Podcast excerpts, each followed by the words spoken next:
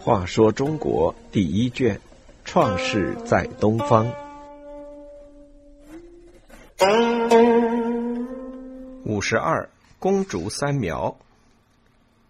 在中原华夏部落联盟的南部，有一个地域广大、人口众多的三苗部落联盟。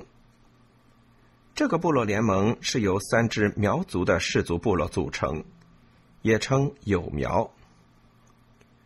三苗所处之地，约有今天的湖南、江西二省的大部分，和湖北的东南部、安徽的西南部。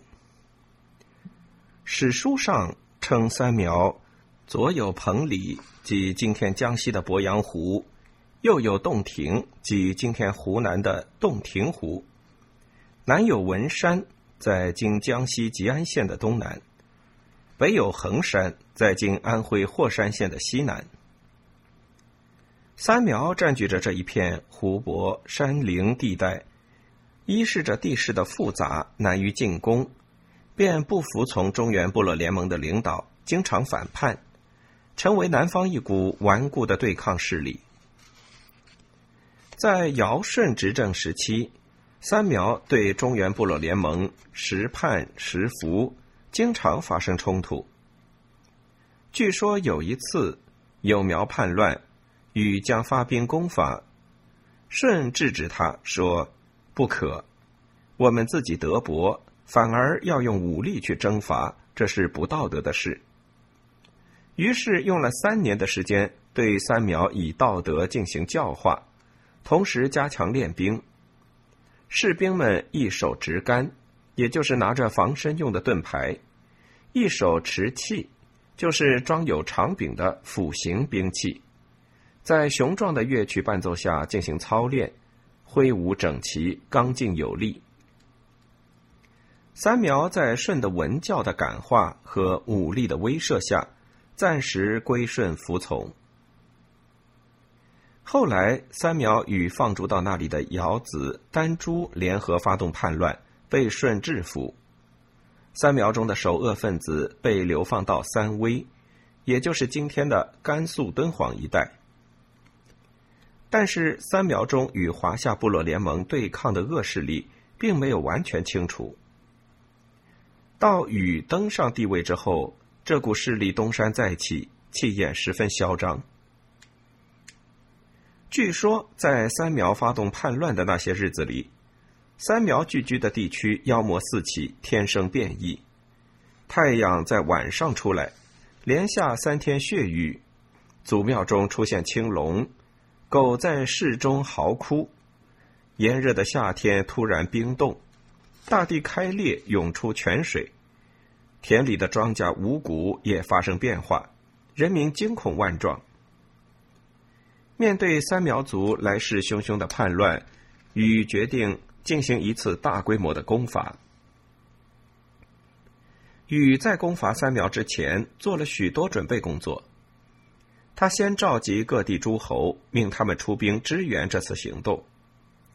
然后在玄宫祖庙举行了隆重的祭祀典礼，先祭祀天神，再祭祀祖先，祈求他们保佑攻伐取得胜利。祭祀完毕，又举行了誓师大会。禹在大会上手握玄龟，象征着奉天之命。对参加这次战争的众多官员、士兵以及各地来会合的诸侯发布出师令。他说：“各级官吏、各地诸侯、广大的士兵民众都恭听我的命令。”这愚蠢的有苗族首领心智昏迷，不听教化。他们多次发动叛乱，侮慢天神。在三苗地区，政治腐败，道德沦丧。君子在野，小人在位，人民痛苦，怨声载道。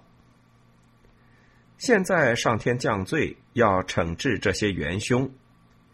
我以你们这些英武的军士奉天罚罪，你们要同心戮力，勇往直前。凡攻克有功者，将予以重赏。誓师之后，大军浩浩荡荡南下，直逼三苗族聚居的洞庭湖、鄱阳湖一带。禹的大军进入三苗地区后，三苗族也驱军前来抵御。因为禹的军队装备精良、训练有素，而三苗部队只是一些乌合之众，因此战斗一开始就显出双方阵营的明显差别。禹采用了射人先射马，擒贼先擒王的策略，一交锋就把三苗的酋长射死了。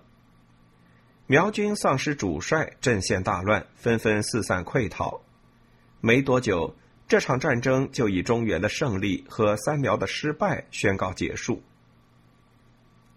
三苗部落联盟土崩瓦解，出现了大动荡、大迁移。大部分三苗族人向南方退却，少数逃向北方、东方，一部分向西南方迁移。这些苗民逃到各地之后。逐渐融合到其他氏族部落中去，也有一些被俘而沦为奴隶。